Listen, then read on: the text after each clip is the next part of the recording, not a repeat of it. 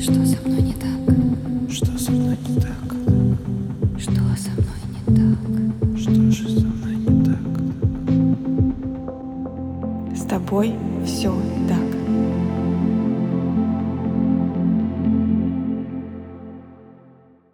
Всем привет! Меня зовут Евгения Романова. Я практикующий психолог и автор подкаста «С тобой все так», который посвящен психологическим травмам и их влиянию на жизнь человека.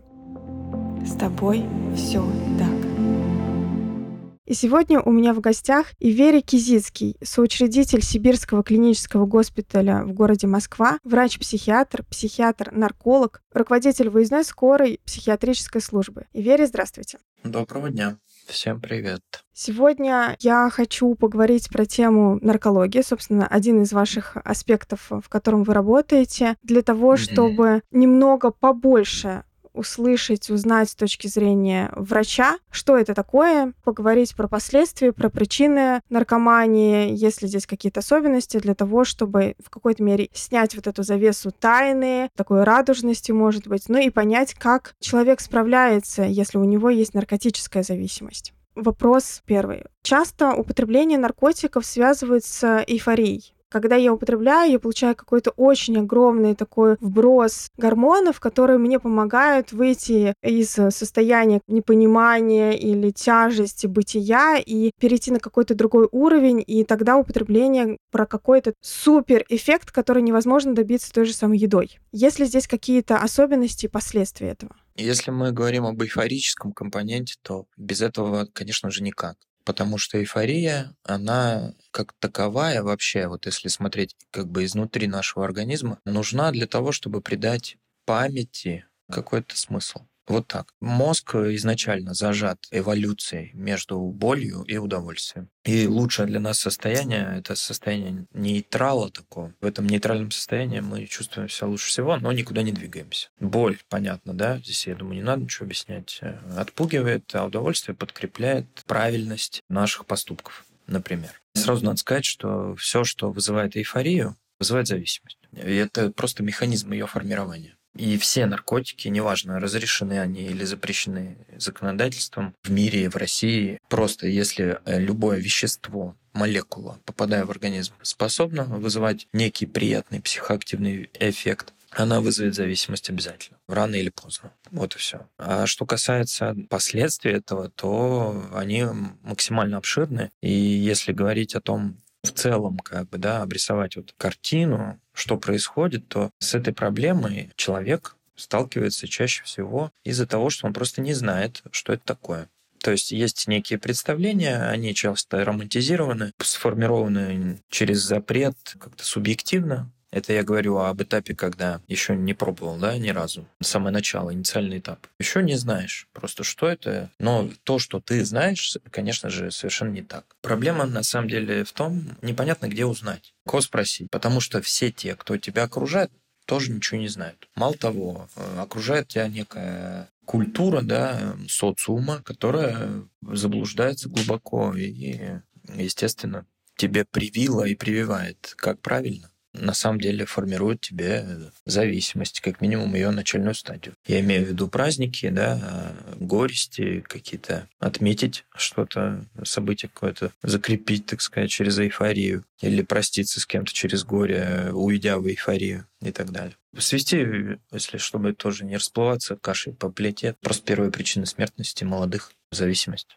Вот и все. Эйфорию же называют маленькой смертью, правильно? Да. Знаете почему? Потому что эйфория вырабатывается в человеческом мозге, если это влияние какой-то молекулы, только в момент гибели клетки. И вот этот выброс максимальный эйфорический при введении наркотика вызван ничем иным, как гибелью нейронов. То есть нейрон, когда погибает, он разрушается, и все компоненты этой клетки выбрасываются в кровоток. И это дает вот такой эффект эйфорический. И, естественно, за счет этого как раз возникают все проблемы. У нас есть там миллиарды нейронов, и с каждым употреблением их на миллион меньше. Мы не перестаем быть миллиардерами в этом смысле, но все-таки спустя лет 10 уже очевидны эти последствия, да? когда человек не может там сложную мысль понять. Вы сейчас назвали как одну из причин употребления, да, это когда человек хочет понять, что это такое. А какие вообще есть причины употребления? Основная Ну, вот этот поиск новизны, это просто... Она инстинктивная, эта причина.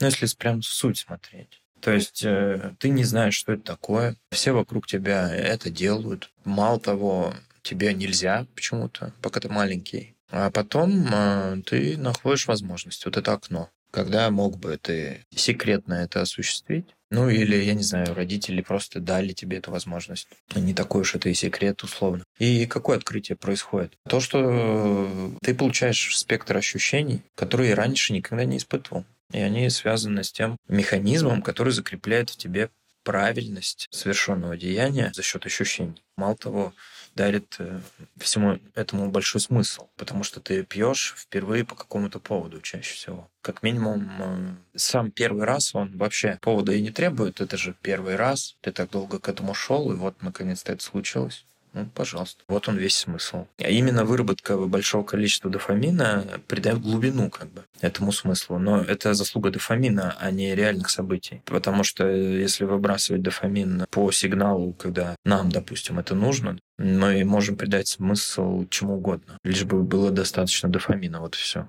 Ну, понятно, да, что вот у меня в руках какой-то бумажный скотч, и чтобы вот так его отрывать, какой в этом смысл, сидя, записывая подкаст? Но если бы вот я так делал, и дофамин вырабатывался, то смысл был бы очень большой. На уровне, знаете, бредовых расстройств, по сути. -то. Можете поподробнее расшифровать? Как отличить э, бредовые суждения от ошибочных? Да, до сих пор нет четкой классификации, но все-таки кое-какие критерии существуют. И самое основное из них — это отношение к себе. То есть нечто происходит, неважно что, но имеет к тебе прямое отношение. Ну, а весь субъективный мир, то есть наша вот эта внутренняя картина, где происходят все изменения в плане ощущений, в том числе при употреблении наркотиков, это и есть отношение к себе самому. И все суждения, которые мы делаем, основываясь вот на этих субъективных ощущениях, через свое же собственное субъективное мышление, они имеют к тебе отношение. И если это суждение нелепое, неправильное, например, наркотики можно употреблять, то это граничит с абсурдом именно на уровне бредовых расстройств, потому что можно утверждать, э, например, э, самый банальный, давайте возьмем пример, там мост на Луну с Земли существует, ну да, не нужно же объяснять. И он существует у бредовых пациентов, потому что именно этот пациент хотел бы пройти по нему. Ему это важно. Он так чувствует. Все. И если он так утверждает, мы делаем вывод, что он бредовый. Должен быть еще ряд симптомов. У наркозависимых они, разумеется, есть. Я имею в виду неврологические, органические какие-то симптомы. Так и здесь. То есть мне важны эти ощущения. Пусть они будут. Так диктует мне мой внутренний мир, да, мой организм. Все. И люди, как бы находясь вот в этом заблуждении, что наркотики, допустим, безопасны, потому что они так чувствуют, вот как лекала совпадают с любым бредовым суждением. Просто так вот никто не говорит. Я могу себе позволить, так сказать, как врач-нарколог, и обосновать это клинически, но нарколога же тоже особо-то никто не слушает, потому что нарколог не бывал у меня, да, во внутреннем мире. Откуда ему знать? Но тут уже возникает вообще вопрос, а медицина-то вообще понимает что-нибудь, что с человеком происходит или нет? Ну и все. Дискуссия вот тут уже перетекает в другое поле обычно. Есть такое заблуждение. Один раз mm-hmm. попробовал, ничего страшного. Так ли это? Ну, конечно, нет. Откуда это вообще инфа? Вот хочется спросить. Давайте вот на уровне бреда и надо рассуждать. Можно разок выстрелить в ногу. Да, ничего не случится. А рана вообще заживет. Да? Это русский авось, короче. Я не знаю, в Подмосковье есть развлечения, можно пофотографироваться, поиграть с дрессированным медведем огромным без каких-то клеток. Все супер, конечно, но понятно же, что он может лапой дать, но это все равно дикий зверь. Так и здесь. Я повторюсь, э, каждый раз, когда человек употребляет, он, э, получается, вот этот э, русский авось играет. Это еще русская рулетка называется. Там 8 патронов, по-моему, или 6. Ну, там один патрон только в барабане. Вот, вот, да, то есть вот то что-то вроде того происходит. Понятно, что у тебя шанс меньше умереть, но он есть. Вот и все. И тут опять начинается философия о том, ну, что живем один раз и так далее. У меня здесь два таких вопроса. Первый — это, наверное, органические последствия. И второй, в продолжении этого вопроса, сейчас очень много синтетических наркотиков. Их огромное количество. И да. насколько я знаю, они имеют больше и быстрее последствия, чем то же самое героин. И тогда в любом случае про последствия органического характера для употребляющих, в чем они заключаются. Однократное употребление современного синтетического стимулятора, о которых вы и говорите, поднимает уровень дофамина почти в 1400 раз. Представляете? В норме вот один уровень, а тут в 1400 раз выше. Это, в свою очередь, превосходит уровень дофамина, который поднимался при употреблении наркотиков старой гвардии. То есть, э, если мы берем обычные стимуляторы, ну, если можно их так назвать, да, понятно, там кокаин или амфетамин, то они поднимали уровень дофамина всего лишь в 400 раз. То есть, э, вот такой вот level up.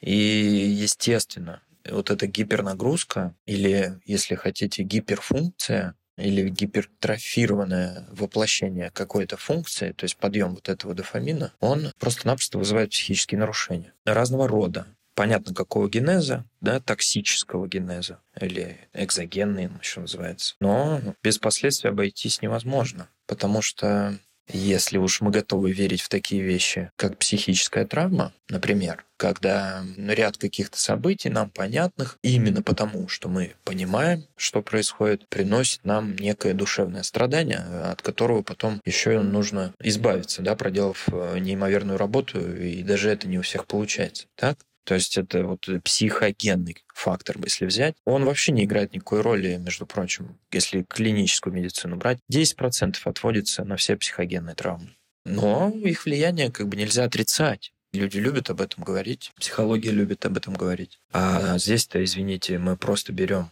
биологию, да, и запускаем патологический процесс, принудительно и делаем что-то такое, что точно не свойственно внутренней среде, да, вот этому гомеостазу, постоянству внутренней среды. И как бы несколько раз там переворачиваем, извращаем эти процессы. Биохимический хаос создаем и имеем в результате чисто биологически закономерный результат, нарушенную функцию. Функции у мозга различные. Я думаю, очень долго можно их перечислять. Ну, возьмем просто три крупные сферы. Мышление, эмоции и когниции. То, как мы мыслим, то, что мы чувствуем, и наша память и внимание. И вот любая из этих, а скорее всего все, будут нарушены функции.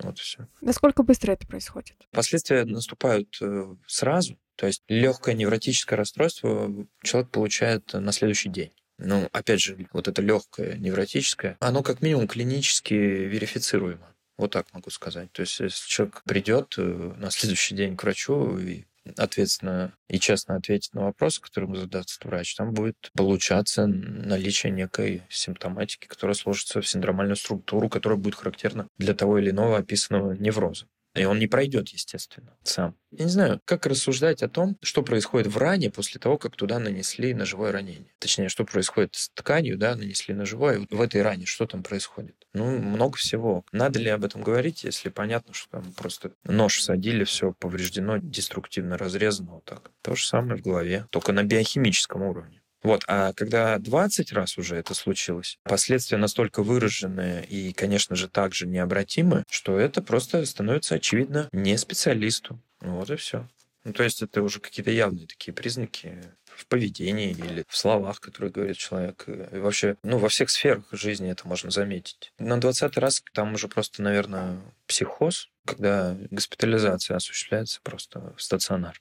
И все. А дальше 50 на 50. Человек либо умирает в этой кровати, либо получается снять психоз, и он поврежденный, но более-менее сориентированный, какой-то такой, да, как после боевых действий, условно. Он готов продолжать жить дальше. Ну, а дальше опять 50 на 50. Употребляет или нет. Насколько эти изменения обратимы или они уже на всю жизнь? Все в рамках существующих методов лечения.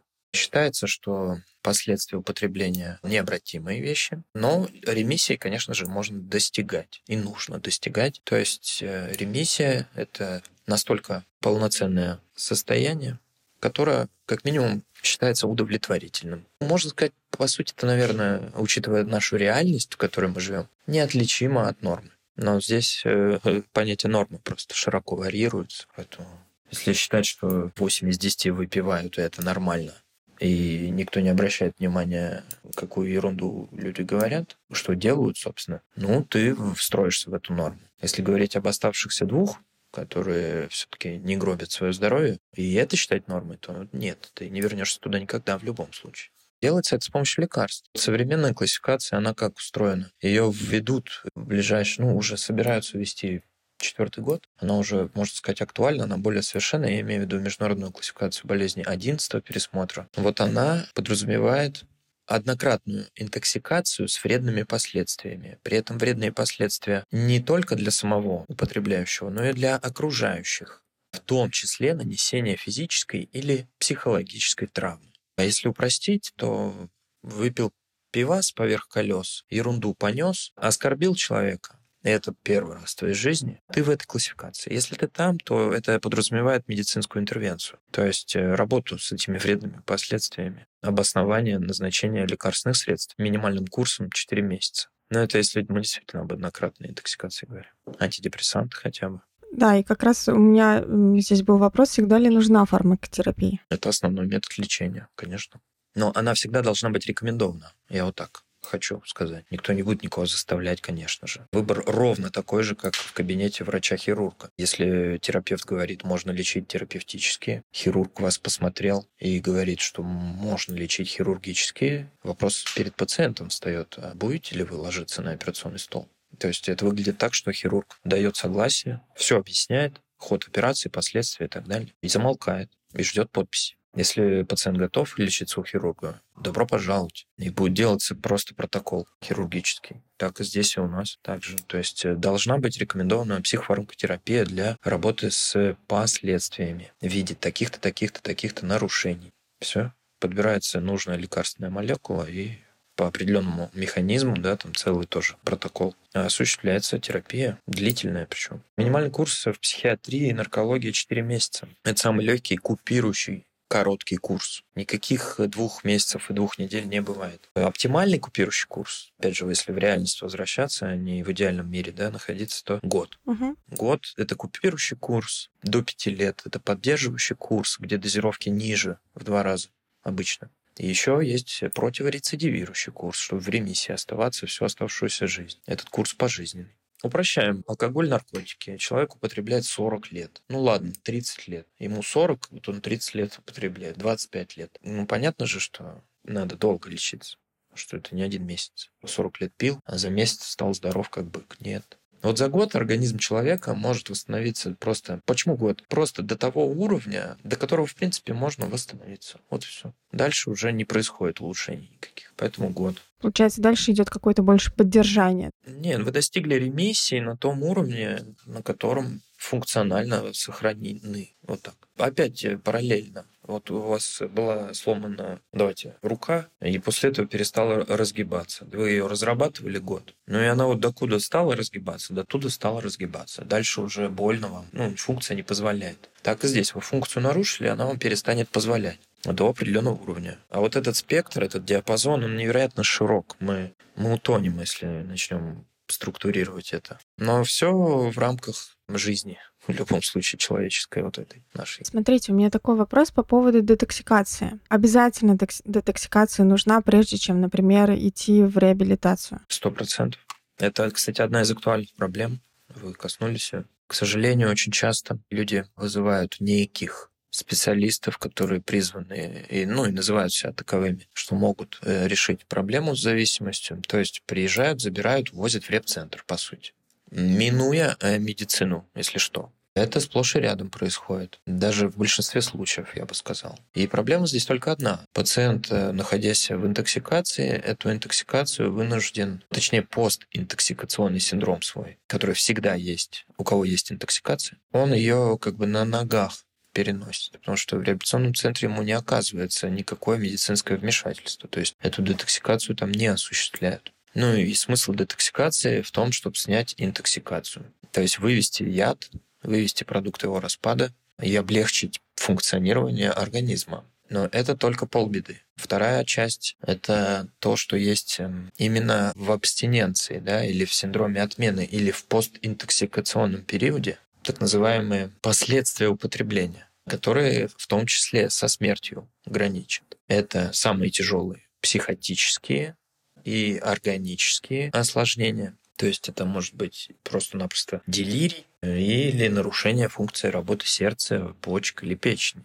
И вся наркология, если мы говорим о больницах, она на самом деле в 80% случаев работает именно с этими состояниями, то есть постинтоксикационными состояниями то есть экстренными, острыми, граничащими вот с утратой какой-то функции, дальше граничащими со смертью, состояниями. И это и называется в народе, как мне кажется, покапаться. То есть вот эта вот э, капельничка, которую три раза в день делают несколько дней, она действительно очень облегчает самочувствие, потому что тупо яд выходит. Но все это, о чем мы сейчас говорим, это вообще не лечение зависимости. Это просто снятие симптомов этой зависимости. Частичное воздействие, как лечить кашель, просто блокируя кашель, допустим, не выводя инфекцию легких. Понимаете, да? То есть вы кашлять не будете, а инфекция продолжает там распространяться. Это сомнительное лечение. Кашель убирают в терапевтической медицине только когда выяснена причина. Если мы выявили агент, просто предмет какой-то в бронхах или действительно инфекция, то какая, тоже все нашли, тогда можно блокировать кашель, чтобы человек спал просто ночью, не мучился, да, там не кашлял всю ночь. Вот симптоматическая терапия, ее пример. Первый этап лечения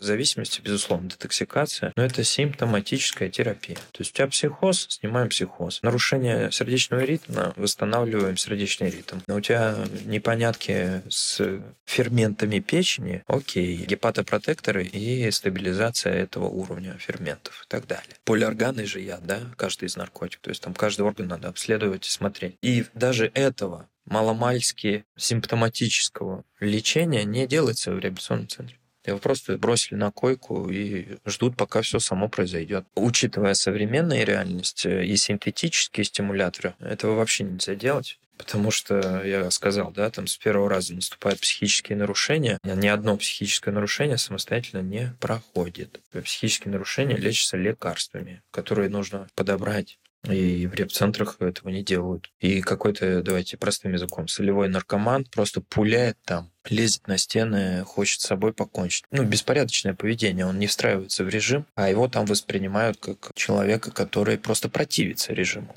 ну, дуру гонит, как говорят, да, потому что не хочет лечиться. Но это, по сути, к чему ведет? У человека хронизируется процесс за полгода на срок, да, который его положили туда, а и он инвалидом остается. Все. Я видел таких пациентов, молодых девчонки, мальчишки, уехавшие якобы на лечение, на реабилитацию. Плохие реабилитации, где еще не дают терапию. Вот я имею в виду лекарства. Я тоже не понимаю этого. Откуда вообще это есть вот такая, как это даже назвать, не знаю. Ну, в общем, максимально крайняя трезвенническая позиция. Ну, типа и таблетки тоже это не годится. Выздоравливай, значит, э, на сухую вообще. На каких-то внутренних ресурсах, которых нет. Я с кем дискуссию не вел, никакой аргументации не поступает. Просто вот отказ как от наркотиков, так и от психоактивных э, лекарств. Это неверно с точки зрения врачебной. Если мы с вами посмотрим по срокам, из чего состоит лечение зависимости? То у нас сначала идет с вами детоксикация. Она по срокам 21 день или сколько там другой какой-то срок? Да, хотя бы 14 дней. В среднем 21. Массивная детоксикация, которая выведет вообще все плохое из организма. Это капельница. Три раза в день, 21 день. Второй этап — это там же в стационаре. Там в стационаре тоже есть несколько этапов. Второй этап — это подбор психофармакотерапии. Где-то в середине детоксикации он начинается. И у этого подбора тоже несколько этапов. И первый из них — это преодоление побочных эффектов этой психофармакотерапии. И все это занимает в среднем 21 день. То есть стационары нужны для того, чтобы снять остроту состояния, чтобы исключить возможные тяжелые последствия, чтобы подобрать терапию или осуществить вход в эту терапию, в каком-то смысле стабилизировать физическое самочувствие. И вот все это три этапа в первом этапе. Стационарное лечение он называется. После этого, конечно, вторым этапом это реабилитация длительная, до года тоже. Ну, опять же, потому что ремиссия наступает только через 9 месяцев, да, оккупирующий этап психофармакотерапии до года. Вот год трезвости. Третий этап считается психотерапевтическая работа, как ресоциализация, да, уже амбулаторная, после вот этой стационарной реабилитации годовой. Пожизненная она, там сроков точно нет. Пока не сформируется простая мысль в голове, которую ты знал с детства, что нельзя наркотики употреблять, а это вредно очень. Я сейчас немного иронизирую, но на самом деле могу упростить работу хорошего нарколога, свести ее к одному предложению. Консультационную работу имеется в виду. Если вы хотите за 5000 рублей услышать, что наркотики нельзя, потому что они очень вредны, добро пожаловать. Все Больше ничего никто не услышит на этом приеме. Сроки, я понимаю, что там 21 день, до года реабилитации, потом пожизненное, да, амбулаторное какое-то такое сопровождение, лечение. Туда же, наверное, я думаю, группы анонимных, да, относятся, да. Это достаточно длительно. И есть такая Да. история в виде кодирования. Типа, зачем мне все вот это вот проходить, 33 круга, если я могу пойти к человеку, который меня закодирует, и я никогда больше в жизни не буду употреблять. На самом деле такого метода нет, э, допустим, в стандарте лечения, который рекомендует Минздрав. Вот и все. И есть э, некоторые запретительные процедуры, которые почему-то в народе называются кодировкой. Имеется в виду введение, опять же, лекарственных средств, которые вызывают неприятные эффекты, которые возникают при употреблении. Ну, например, э, вам вводят какую-либо из форм налтрексона, если вы страдаете алкоголизмом, объясняют, что возможна остановка сердечно-дыхательной деятельности в случае употребления. Понятно, что все зависит от количества и качества выпитого. Критическая доза – та доза, которую невозможно выпить случайно, то есть примерно 100 грамм. Нельзя 100 грамм выпить случайно. Это когда начинаются эффекты стакан, да, целый стакан, но это смертель в случае такого лечения. И действительно, если лекарство внутри находится, от тошноты до остановки сердца. Ну, Вот такая есть запретительная процедура, но это не кодировка. Просто она, может быть, называется кодировкой. Да, такие методы используются. Таких методов можно набрать не одну, даже сотню с разными вариациями. Вариации подразумевают разные наукообразные, психотерапевтические, так сказать, да, воздействия. Все это хорошо, и можно это все залицензировать, если метод эффективен более чем в 50% случаев, то есть у каждого второго. Эффективность оценивается хотя бы через один месяц. Ну, это такое. Потому что эффективность нужно оценивать через 9 месяцев. Все средства хороши, как говорится. Дополнительный метод лечения, который может помочь. Но только в случае осуществления комплексной терапии, а не только вот кодировка и все.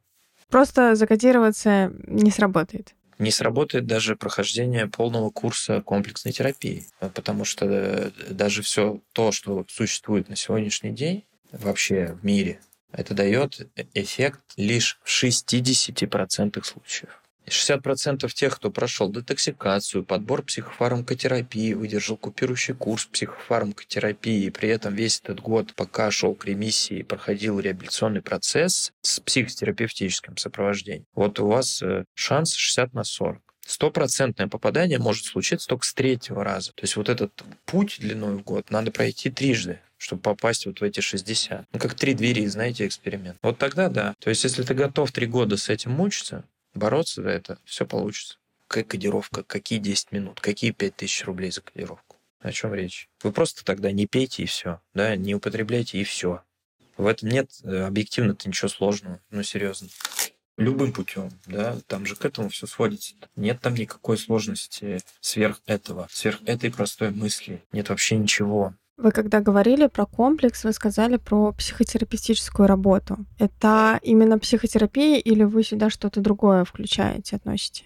Честно, я включаю туда просто возможность бесперспективную воздействовать на сугубо личное, индивидуальное действие каждого отдельного индивидуума. Я имею в виду акт понимания. И понять нужно просто то, что наркотики вредны, и их нельзя. Вот год пылесосит голову под разными предлогами на фоне улучшающегося самочувствия физического, что ты все-таки ну, должен понять как бы эти вещи. Тогда ваше отношение все же к психотерапии к 12 шагам. Что, по вашему мнению, как-то работает лучше или как-то качественнее? Мое отношение если это просто так называется, психотерапевтическая работа или 12-шаговая программа, то это просто как бы, ну, такая поддержка, чтобы оставаться вот в этой трезвости. Понимаете, чтобы чувствовать, что ты не один. На фоне того, как все вокруг употребляют. Если мы говорим об истинной какой-то психотерапевтической работе, которая, ну, действительно академического уровня, то я такого практически не видел нигде.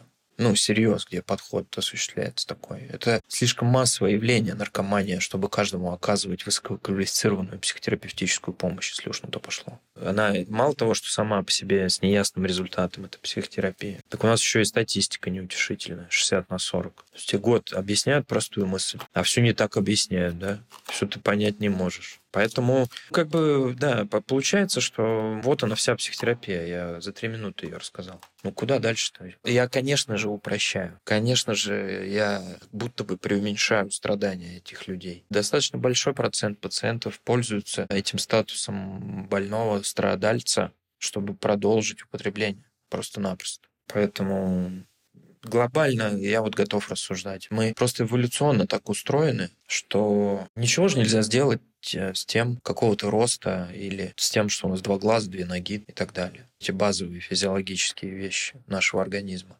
К сожалению, наркотик, когда однажды побывал в синапсах, там внутри, да, он э, за счет вот этого придания смысла глубокого дает новый опыт. И этот новый опыт невозможен в обычной жизни. Это называется трансцендентный опыт. И этот трансцендентный опыт устанавливает некий порядок внутри нас. А что он делает, если простыми словами? Он просто гипертрофирует наши рефлексы и инстинкты врожденные. И ощущение желания употреблять становится на ту же полочку, где жажда, голод и основной инстинкт размножения. И когда человек употребляющий употребляет, ему кажется, что он поступает максимально естественно. Питье воды, понимаете? Он не воспринимает историю о том, почему не надо пить воду. Попробуйте кому-нибудь объяснить психотерапевтическим методом, что воду пить ты не будешь больше. На уровне ощущения это ровно так, если не жестче. Просто прикол заключается в том, что ты не умираешь, если не употребляешь наркотики. Все наоборот. Это наркотики воздействием своим извратили твое понимание или нарушили функцию твоего понимания. Плюс сопроводили это все субъективно измененным гомеостазом, где ты ощущаешь это желание там же. Где человек ощущает жажду? Можете вот сказать? В голове, в животе, в горле, я не знаю, где жажда? Везде. Она внутри тебя, как будто это жажда. Ты пьешь. То есть голодные тоже поедят, всегда поедят. И половой инстинкт давайте тоже, да, огромная тема. Что не делай, э, все равно как бы жизнь продолжается. И ровно там находится и вот эта история. Как с этим там бороться, пока нету никаких ответов. Кроме одного. Понять, что это не так, как кажется. И поверить в это. Вера когда приходит? В драматичные моменты какие-то. Когда ты, например, э, кого-то угробил за рулем, тебя в тюрьму посадили. О, то это хороший урок. И то 60 на 40 там это работает. Или действительно любишь человека, дал ему обещание, там, пожалуйста, это может помочь. А в остальном, ну, глупости просто совершают люди. Так э, это неудивительно. Удивительно наоборот, когда люди вдруг не совершают их. Но есть же история, что у зависимых есть три пути. Больница, тюрьма или кладбище. Да, потому что ну, как бы, три варианта, куда все это может привести. Это то, что точно рассказывают всегда и, возможно, там на ваших приемах, но точно и в реабилитационных центрах, в клиниках тоже об этом говорят, да, что пути по факту всего три. Ну, это так э, говорят для упрощенного понимания. Тоже как афоризм звучит, понимаете? Да, три пути. Какая больница? Что у тебя там э, случится-то первее? Ты умом тронешься или у тебя просто сердце остановится? О какой больнице речь? Кардиологическая или психиатрическая? Или все та же наркологическая? Больница. Ладно, тюрьма. О каком преступлении речь? Сразу обо всех, да, наверное? Я уже сказал, за руль сядешь, просто собьешь на переходе там двоих детей, пьяный, под коксом. Или э, поножовщина дома будет на кухне, потому что вы поссорились. Ну, вот с могилой, правда, все понятно. Как бы. Мы все равны. Но я сказал, это самая частая причина смерти молодых. Вообще вторая после инфарктов. Потом идет онкология. И то все, кто инфаркт получают, половина пьяные были, например. То есть это все первая причина. Глобальная массивная эпидемия. Поэтому-то это и запрещено законодательством. Поэтому это вознесено в статус угрозы национальной безопасности, например, на сегодняшний день. Ну а почему еще-то? Потому что нам всем э, наступает биг бада-бум большой, короче. После Биг Бадабум я аж забыла, что я хотела спросить. Прошу прощения. У меня просто было другое слово на Я языке. поняла, да, что там было другое слово на языке. Про Россию хотела спросить по поводу того, что есть ли статистика распространенности наркомании в России? Публикуется статистика только тяжелых форм. Тяжелая форма это когда ты уже лег в кроватку в государственный стационар, а туда попасть можно только через психоз. Таких психозов, например, ежегодно, начиная с Нового года, больше, чем за весь российско-афганский конфликт ежегодно.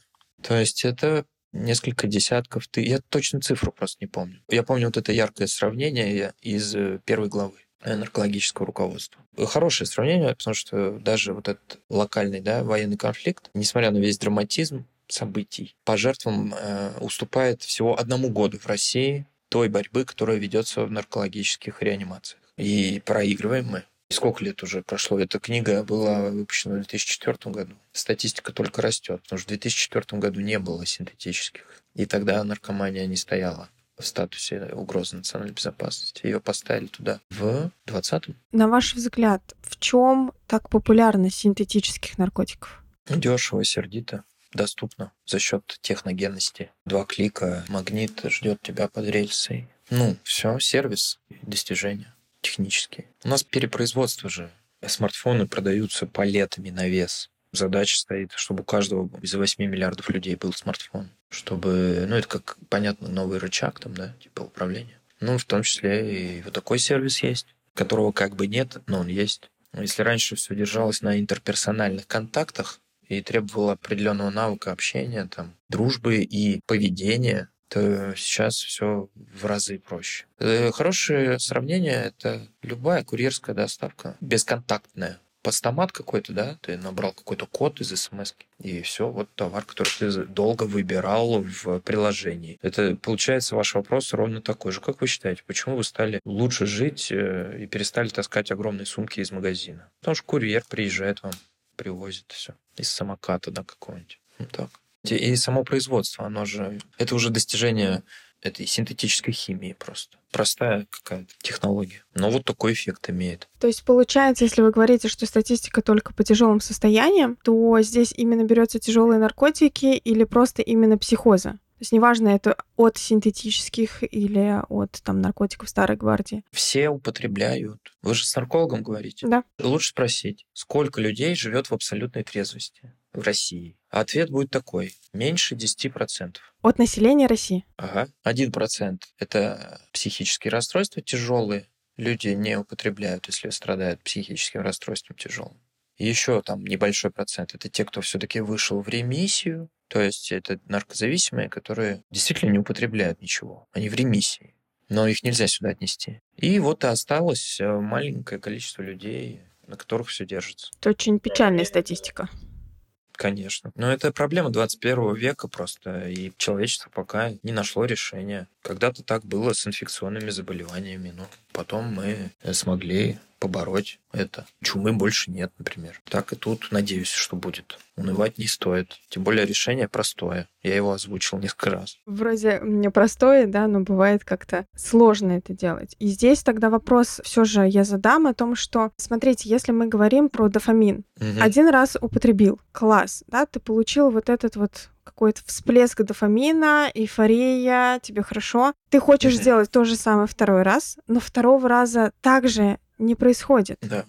И получается, что это зацикливает употребление, потому что ты хочешь, как было в первый, как в первый не бывает. И правильно ли я тогда понимаю, что это как раз происходит из-за смерти нейронов, да, из-за того, что человек потихонечку умирает, и поэтому у него нет столько выброса дофамина, сколько было в первый раз. Днище пробили ведру, из него все вылилось. А потом набирается там потихоньку, но никак не наберется столько же, сколько вылилось в первый раз. Потому что днище пробито. Вот так можно сказать. И тогда передозировка — это, в частности, вот это вот стремление получить первый раз. Вы пытаетесь психологизировать, а на самом деле передозировка это просто отсутствие фасовки аптечной, да, заводской. Потому что это же приехало в пакете каком-то, где-то сделано, неизвестно где. Никто даже близко не применял технологии, которые существуют для производства лекарств. И дозировка в одной таблетке, ну или в каком-то заданном количестве, да, молекул, она неизвестна просто-напросто. Вы не зная, употребляете, и такой сюрприз. То есть это чисто техническая больше ошибка все-таки, нежели стремление вот, достичь той эйфории. Может быть и то, и другое. По вашему опыту, возраст употребляющих сейчас какой в среднем? Ну, такой самый топчик. Ну, смотря какой наркотик, каждому поколению свой наркотик. Средний возраст – это и есть средний возраст. Самый частый пациент наркологической клиники – это 29-38 лет. Вот это десятилетие. Это все те, кто с молодости начал веселиться, когда закон позволил, а то и раньше. 10 лет прошло, добро пожаловать. Уже последствия наступают. Пытаемся лечиться, что-то делать. Ну а дальше мы уже час обсуждали, что происходит. По поводу того, что мотивация. Чаще это про то, что человек сам приходит и говорит, здравствуйте, мне нужна помощь, или все же это родственники, здравствуйте, помогите, пожалуйста. Слушайте, по-разному. Если мы говорим про частные клиники, то большая часть пациентов это все-таки согласие родственников через манипуляцию, убедивших своих страдальцев, подопечных госпитализации. Ну, то есть не добровольные, они формально добровольные. Они осуществляются по заявлению родных, которые сплотились вокруг своего вот такого вот члена семьи. Собрали денежек и оплатили ему краткий курс лечения. В надежде на какие-то свои представления, опять же. Я с полным отсутствием веры в медицинский подход, который неэффективен, и это правда. А в государственные там всегда нет мест. Туда только добровольная госпитализация осуществляется. Но там социальный статус пациентов ниже. Хотя там же есть платные отделения, например, но и они дешевле, чем э, частные. В два раза. Но там все равно есть риск социального поражения в правах да, гражданских за счет постановки на учет. Вы в любом случае разговариваете же с пациентами в плане того, что, что их приводит к тому, что они идут лечиться. Родственники их приводят. Парадокс заключается в том, что все пациенты говорят о том, что они не хотят лечиться, им это не нужно, но потом подставляют руку под капельницу и все равно получают процедуру. И я вот этого до сих пор не могу понять. Зачем э, час наркологу говорить, что он не врач, например, и пошел бы он подальше со своими знаниями, а потом проходить в палату, ложиться и с удовольствием получать следующую капельную процедуру. Но я не задаю пациентам этот вопрос. Те пациенты, которые сами пришли, конечно же, их приводит э, то, что происходит в их жизни. Они что-то слышали, и это просто вдруг проступило правдой их жизни. То, что будет очень плохо и тебе действительно очень плохо там второй месяц. Люди перестанут с тобой общаться, и они действительно перестали. Ты потеряешь все деньги, и ты действительно их все потерял. Тебя обманут, потому что не понимаешь многих вещей, и это случилось. То есть чаще всего несчастье какое-то, конечно, или страх за вот приближающуюся катастрофу. Когда уже доходит до дна. Ну, уже дошло. Все, уже, уже все, дальше-то нет ничего. За наркологичкой уже ничего нет. Там же вы сами сказали, только могила или тюрьма пожалуйста, кто-то минуя наркологичку вот так вот проходит на этот путь. В этом смысле наркологичка это еще как бы такой последний остров надежды, если можно так высокопарно.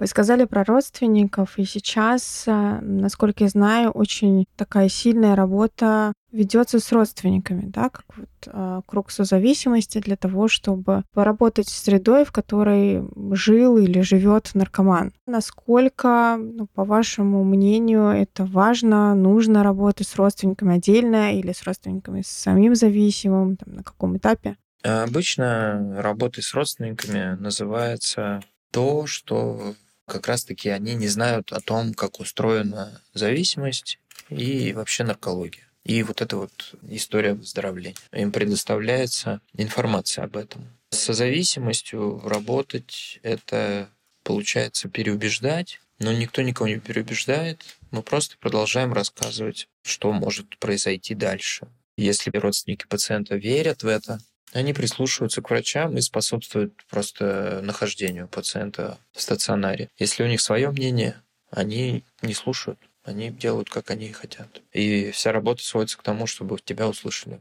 Это тоже редко, редко происходит. Обычно свое представление какое-то. Редко что слышит. Ну да, да. То есть в этом плане я вот опять хирургов вспоминаю. Никто не лезет к хирургу, кардиохирургу со словами, как ему и что делать. Просто Пациент в кровати, краткая беседа с доктором, на этом все. Ждите результатов, потом постоперационный период, реабилитация, да. А тут э, мы обсуждаем каждый шаг. И это все просто торги, к сожалению. Мнение людей. Очень строгие критерии у наркологии, понимаете? Или у природы, если угодно.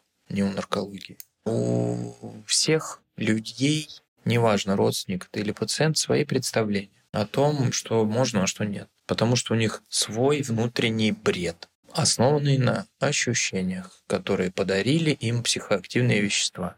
Поэтому просвещение, просвещение, еще раз просвещение в надежде хоть на какой-то акт понимания. Когда у людей действительно случилось несчастье, серьезное, и для них предстала вот эта вся очевидность последствий этого употребления, плюс у них нет никаких моральных сил продолжать ни свои, ни пациентские страдания, они полноценно, всецело как бы отдаются процессу лечения. И именно так и бывает, когда действительно нужна врачебная помощь, и это касается всех врачей. То есть, когда слушают доктора, то, что он говорит, есть то, что поможет выздороветь. Ну, когда вам сделали операцию, и вам говорят, там, через 7 дней станет намного легче. Если не станет, что-то идет не так. Ты живешь мыслями про эти 7 дней. И если это так, вот он, доктор хороший. Ты послушал это, ты не стал спорить, говорить, что какие 7 дней? Три, я уже нормально себя чувствую. Что за дела? Ведь э, у хирургов тоже так. Им говорят, 7 дней надо лежать сейчас, иначе кишки выпадут, да, условно. Пациент вазю берет, э, на третий день встает, идет до ординаторской, хотя ему нельзя вставать и говорит, я поехал, у меня собака не кормлена. Знаете, что делает хирург?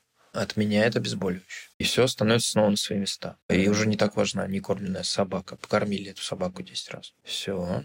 И надо, чтобы лежал, чтобы зажило, чтобы действительно не выпали кишки. Это тут также. Надо не употреблять. Если родственники поддерживают зависимого выздоровления, то это хорошо и следует советам, рекомендациям нарколога в частности. Но если они идут в разрез, то это тянуть человека в разные стороны.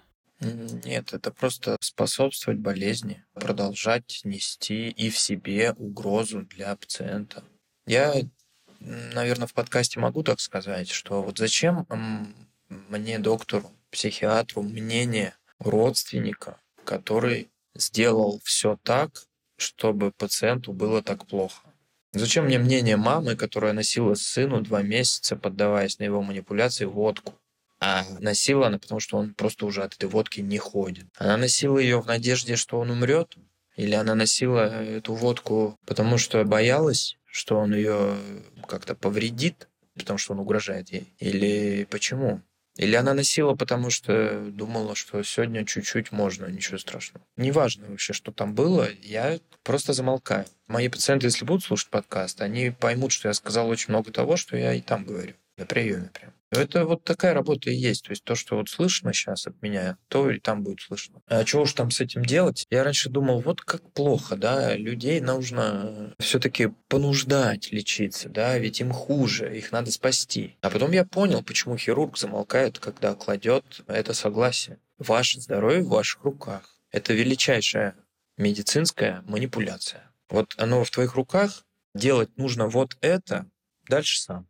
И врач, он же не следственный работник там, уголовный. Он рекомендует то-то и то-то. Вот я как нарколог рекомендую не употреблять наркотики. Вот куда мы приехали. Я же говорил. Все. И вот вокруг этого так. Даже на сигаретах, даже на алкоголе написано, что Минздрав предупреждает. А у нас это шутка, понимаете, веселая, глумливая такая, ироничная, плоская. Ну, смейтесь дальше, хочется сказать. Посмеемся в кровать когда описывался, ничего не понимаешь. Жаль только, ничего не понимаешь уже. Правильно говорить, что ты, когда смеешься, уже не понимаешь. Уже не понял. Потому что тебе написали прям вот. Никто же не ест кашу радиоактивную. Правильно? Или никто не употребляет какие-то продукты, если крупным шрифтом написано, что они сажают почки за два раза. Ну, а тут как-то вот иначе. А все потому, что я сказал, естественно кажется, что ты поступаешь. Это очень естественно, будто бы. Ты чувствуешь, что тебе нужно. Ты видишь, что вон на любом, на каждом углу есть то, что тебе нужно. Денег на это нужно немного, и ты просто в согласии с социумом идешь и реализуешь это. Вопрос-то, к сожалению, стоит только в степени проявлений этих последствий. То есть вот этот градус э, жесткости и трэша, и мрачника, который случился в твоей жизни. Вот где критерий-то на самом-то деле в головах у людей. А если ты умело наносишь психологические и физические травмы в опьянении окружающим, то ты вроде как и обычный человек. Да, есть такая идея о том, что я вообще-то не наркоман, я там один раз попробовала, я всегда могу остановиться. Давай, остановись. 9 месяцев. Реальный срок наступления ремиссии и в физиологическом, и психологическом смысле. Если ты можешь ничего не употреблять 9 месяцев, не меньше, то есть ни разу, на 100%, не на 99, то ты говоришь правду. Если не можешь, то ты заблуждаешься. Мне очень понравилось, э, в принципе, ваше сравнение с бредом в плане того, что есть такое ощущение, что это с другими может случиться, это у других будет условно ломка, это другие сойдут с ума и какие-то другие неврологические изменения, а меня это минует. И со мной точно вообще все будет хорошо, я там здоровый или здоровая, вообще со мной никогда ничего не случится, и я на фарт, везунчик такой. Это яркое сравнение, но видите, чем еще характерно бредовое расстройство? Тем, что пациент на самом деле над ним не властен. Вот где сама злость этой иронии.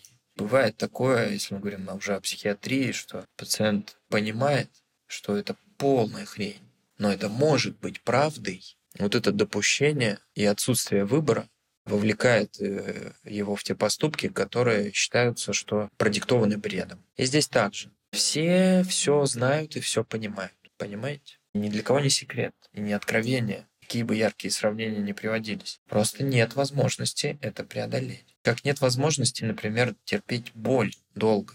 Также нет возможности удержаться от удовольствия. Здесь же, мне кажется, очень важно вот эта история про свободу выбора. Да, есть ощущение, что я свободен в своем выборе. Употреблять или не употреблять, если у меня уже был опыт. Да, и призвано создать вот эти новые интерпсихические инструменты, формирующие или дающие возможность осуществлять этот выбор, который понятно, в какую сторону делать. Вот. Надежда на что, да? Но это и есть акт. Я считаю, ответ в понимании просто. Что-то понять, нужно ну, расширять свои знания об этом. Да и все. И при этом ну, уже такое время, что не в интернете это надо делать, потому что невозможно найти просто пользуясь поисковиком дельную информацию. А сейчас так вообще нейросети генерят текст. Я даже не знаю, что будет с восприятием информации. Нужно в старые добрые книги возвращаться, в советское время изданные. Все, что у нас есть, это вот советское наследие, медицинское, наркологическое, кстати, прежде всего. Потому что зависимость была сформулирована как отдельная нозологическая единица. Между прочим, это заслуг советских ученых. Я, наверное, спросила максимум вот за это время, которое у нас с вами mm-hmm. было. И здесь мне очень хочется услышать какое-то ваше послание, если хотите, для слушателей подкаста, чтобы вам важно было бы сказать. Главное помнить о том, что шанс есть у каждого. Ничего стопроцентного не бывает. Все очень относительно. И это значит, что все не так важно, как им кажется, когда вы думаете об этом. И соблюдайте рекомендации врача. Они несложные. Их вообще три. Абсолютная трезвость, прием лекарств по схеме и занятия с психотерапевтом. Спасибо вам большое за то, что пришли на этот эфир для того, чтобы рассказать и поделиться по поводу именно этой стороны, потому что, правда, тема наркологии, наркомании, она такая очень, с одной стороны, широкая, с другой стороны, очень подпольная, когда можно честно поговорить и услышать другую сторону, да, не только какие-то фантазии, ощущения или как это хочется видеть, но и то, как это есть в реальности, да, и какие последствия есть, это правда очень ценно. Вам спасибо. Я называю это, кстати, русский андеграунд. В какой-то мере так оно и есть. С вами был выпуск подкаста «С тобой все так». Подписывайтесь, ставьте звездочки, пишите свои комментарии. Я все передам обязательно. До встречи. До свидания.